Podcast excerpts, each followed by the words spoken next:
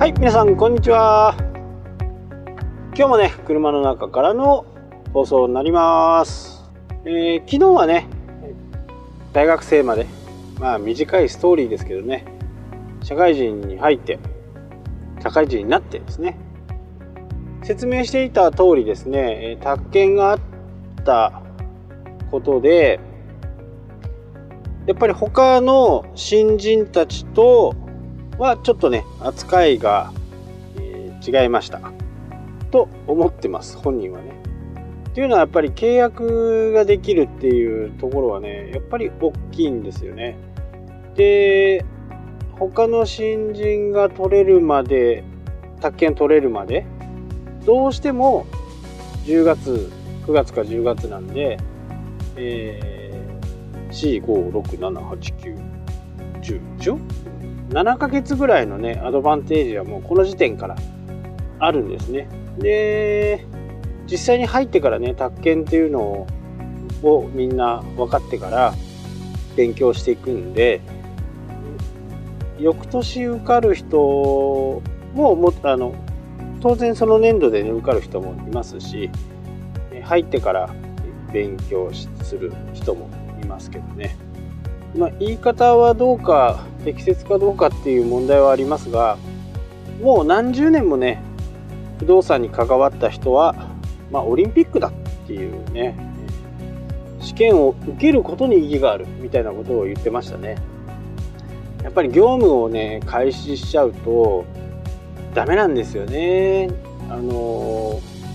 法律的にはこうだけどこういう解釈をすることでこれを回避できるみたいなこともねあの実際の業務をやっていくとそういうちょっと裏技チックなね、えーことが可能なんですよね。なので、えーなかなかこう従事して何年も仕事をね不動産系で仕事をしているとやっぱりちょっと難しいんですね。で僕が初めて配属されたのが僕がね初めて配属されたのが札幌市内の物件ではなくって北広島っていうね、えー今話題のファイターズがね新しくこう球場を作るっていう北広島っていうところにね、えー配属になりました、えーそこではね分譲マンションの販売をする営業マンだったんですね。いろんな事業部がいろんな事業部がねありましたけど私が所属になったのが、えーマンション事業部っていうところにね、え配属になって北広島がね初めての職場になりましたね。で北広島なんで車でね、えー通ったり JR で通ったり、まあ、その人その人によってね通い方はいろいろでしたけど私は車をね借り上げっていう形で自分の車で、えー通ってました。札幌駅からはね、えー快速だと20分いかないんですよね。18分くらいかな。千歳までは30何分ですからちょうど中間地点ぐらいですかね。札幌と千歳空港の中間ぐらいの位置にね、えーあるのが北広島というところ。そこでね駅すぐ近くでね300個のマンション。360だった。まああんま覚えてないですけどね。その、えーマンションを販売するのがね僕の仕事で。大体がこうモデルルームっていうところにね配属になってマンションと同じようなね形をしたものを作ってそこで確認してもらって、えー契約するという形でしたね。その頃北広島はねそんなにメジャーではなかったんですけど観光庁系の市役所とか区役所とかそういった人たちの社宅がね多くありました。でそこで分譲マンションをやったのでそういう、えー公共系のお仕事の、ね、方が多かったような気がします。あとはバブルのちょうど終わり頃だったので、えーお金持ちの方がね東京にいるお金持ちの方が北広島ってこう結構近隣にですねゴルフ場がいっぱいあるんですよね。車で30分も行けば結構いろんなゴルフ場があります。ワッツとかねあの全日本オープンとかやるワッツとかあの辺とかも北広島から結構近いということもあってね。そこで、えー、寝泊まりをしてゴルフ三昧をするというようなね、方が買われていきましたね。2LDK からね 5LDK まで、えー、間取りもいろいろあったのでいろんな方がいましたね。でそこが終わるもある程度青田売りといってまだ建物も何も建ってない時点で契約をしていくんですね。でそこでそのマンションのね販売のノウハウとかそういったものを先輩たちから教えてもらって。でもね僕らの時代はなんかこうこうやってやるんだよこうやってやるんだよっていうよりもやっぱり先輩のやってる姿をね、えー、眺めて、まあ、この先輩のやり方だとうまくいかねえなっていう風な形で、えどんどんこう自分なりのね販売スタイルに、え、なっていきました。で会社の方もまあゆるっちゃゆるい感じですかね。まあ売上えー、売上をがある人にはね何もこう指導も何もなく教えてももらえずみたいな感じでしたね。まあ、そこでやっぱりこう社会人としての数字へのこう自分でどのようにこう成果を出していくかっていう部分をね学んだような気がします。そこから転々としてね、えー、また違うマンション僕はねどっちか言うと結構こう札幌市内で販売したのが2つぐらいしかなくって8年ぐらいいたと思うんですけどあとはね大体ちょっと遠いところなんですよ。江別のねのっぽろっていうところとかまあ、かろうじて札幌市内のね新琴にっていうところでもね、えー、これは他の会社とのね JV でそこにも入ってましたけど。でそういう経験を積んでですね、えー、5年目ぐらいかな。5年目ぐらいにね一つのマンションのね責任者として、マンションを作りました。一番のねポイントはやっぱり根付けなんですよね。根付け。相対の、まあ、工事費がこのくらいかかる。で、高校を借りる場合、高校を借りないと誰も買うことができなくなっちゃうんで、高校に対しての上限価格とかっていうのもあって、そこをね、うまくこう平米単価で足したり引いたり割ったりいろいろして金額をね出していくんですけどそこはねすごくうまくいきました。もう地下鉄からすぐ近くだったんでね。もしかすると誰がやってもうまくいったのかもしれないんですけど、まあ、早々にね、えー、完売しましたね。個数もちっちゃかったんですけど25、6個ぐらいかな。25、6個で地下鉄1分でね。ただ周りがね周りもマンションが建っててこう眺望は良くなかったんですよね。眺望が良くなくて。まあそれでも、ねまあ、即日完売とまではいかなかったですけど結局最後キャンセルかなんか出て1個余ってたような気がしますけどね。でも、えー、次の現場っていうことでね、えー、次の現場に行くわけです。でも工事をしていく最中にねいろいろこう目に見えないところをね設計変更とかしていく際に表面的にはねお客さんにはこうその占有面積で販売してるんでそこの面積を変えるっていうことはしないんですけど細かいこう共用部分の、えー、排水の位置をこう決めたりとかそういうのはね現場の所長さんたちとね一緒に月に1回定例があってその定例で、えー、いろいろね話し合って決めていく。基本的に、えー、14階建てのマンションだと、えー、14ヶ月工期がだいたい14ヶ月。まあ基礎工事も全部入れてねだいたい14ヶ月。なので一層上がるごとに1ヶ月ぐらいのスパンっていうのが一般的かな。RC で建てる場合ねまあ、鉄筋コンクリートで作る場合にはだいたい1ヶ月1フロアが上がっていくような感じです。なので10階だと10ヶ月ぐらい。で、えー、確認申請っていうのも申請こういう建物を建てますよ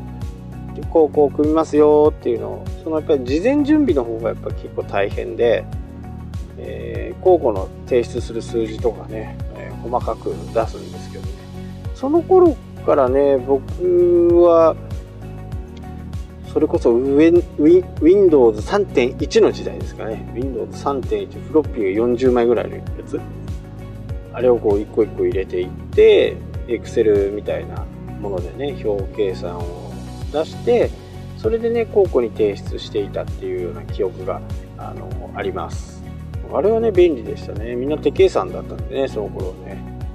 ちょうどねワープロがこう全盛期だった頃、うん、でそういうものでねパッパッパッとできちゃったんで。で計算式も自分で作って支払いのね支払いの計算式お客さんが買ったら月々いくらですよとかステップ返済って言って1年目から5年目が低くて6年目から10年目がちょっと上がって11年目以降がこうでとかっていうねそういう変則的な計算式もね、えー、シックハックしながら作った記憶がありますね。それを入れるとね建物の金額ペンと入れるとあと合室入れるとこう土地と建物の暗分もなんかあったはずなんで、えー、土地と建物の暗分をこうしてああして計算式をしてとか今金利が、えー、3%だからこれを入れてとかで銀行ローンの人は4%だからって言ってねパーセンテージを入れると計算式ができる。そういうのもね、えー、そんな頃からねパソコンをちょいちょい使ってたなーっていうふうにね今思い出しましたけどね。それが今のね、えー、仕事のベースになってるのかもしれないですね。パソコン好きっていう感がうるさいね。コロコロ。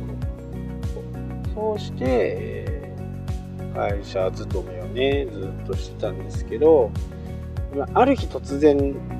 あんまりねタンパラじゃないんですけどなんかその時はね虫の居所が悪かったのかよくわかんないですけどなんかで上司とね昨日話したね野球を進め野球を無理やり入れた上司今でも付き合ってる上司と喧嘩になってじゃあ辞めますって言って辞めたですね。まあ辞める気なかったんでね何しようかなと思って。でそこで、えーまあ、不動産にはね関わってたいっていうのがあったんで自分で会社を起こしてでその中でね、何ができるのかなっていうことを考えていったんですけど北海道の場合冬雪が降りますよね。雪が降るんでこの雪が結構大変なんですよ。で、えー、いろんな人とね話してマンションを売ってたもんだからやっぱり除雪についてはね皆さんこう頭を悩ませるとこなんですよね。で1シーズン100万とか200万とか300万と大きくなればね300万とか。そういう金額で除雪屋さんとこう契約するわけですよ。もうこれだと思って、えー、教習所に通うようにしてね、えー、大型特殊ってこうダンプが運転できるようなねダンプっていうかあの除雪するああいう大きな機械あれを運転する免許を取りに行こうと思って教習所に通って行ったら「いやちょっと武藤君ちょちょっとおいで」とかって言われてそこでね「ちょっとこれバス運転してごらんよ」とかって言ってバスの運転を初めてしてねやっぱりねバスとか乗っちゃうとね面白いんですよねでっかいから。車高も高いしね。でその口車にねまんまと乗っかっちゃってバスを取る羽目になってバスを取ってそこからねもうなんか立て続けに立てもうなんかもうたたたた畳みかけられたようにバス取ってトレーラー取ってバスって大型2種なんですね。大型2種の免許取ってトレーラー取って大徳取ってあ僕の免許証はね結構位置がいっぱいあります。大型2種大型2輪もあります。大型2輪もあってなので結構いっぱい位置がねある免許なんですね。なのでね、えー、なんかこう最悪バスの運転手さんとかね、えー、なれるなーっていう風な形でそれだったらいいかっていうことで免許取ったっていうのがあります。でもね実際はなかなかそういう大型のマンションの契約なんか取れるわけもなくいろいろね、えー、賃貸をやったり売買をやったりね、えー、そんなことをして、ね、えー、やっていてそこそこ順調にね、えなってきた時に自社ビルを建ててでそのね自社ビル建てた横に6坪8坪8坪もないぐらいの小さいスペースがあってそこがもったいないなと思ってなんか商売できることないかなと思って始めたのがハンコ屋さん。それがもう今19年っていう感じですかね。うん。まあそんな感じで、えー、不動産やってた時はね結構海外も行ったしね。周りがこう先輩たちばっかりなんで、ゴルフもねそこそこ前もお話ししたと思うんですけどそこそこお上手でいろいろこう誘われてねいろんなところ行ってハワイだタイだまあまあいい思い出ですよねでそういう先輩たちともね、えー、未だに付き合ってたりしていますまあそんなところがね、えー、僕の今までの生きてきた流れかな。まあ、ウェブに目覚めたのは、ハンコ屋さんをやりだして、なんか、いや、検索エンジンっていうのが、検索っていうのがあって、Yahoo の上に来ると売り上げが上がるんだぜっていうのを誰かから聞いて、そこから没頭したっていうところがね、今、僕です。まあ、そんなところですかね。2回、3回ぐらいの、ね、シリーズになりましたけど、そんな形でね今までやってきていますはい今日はここまでになります。それではまた。明日も聞いてね。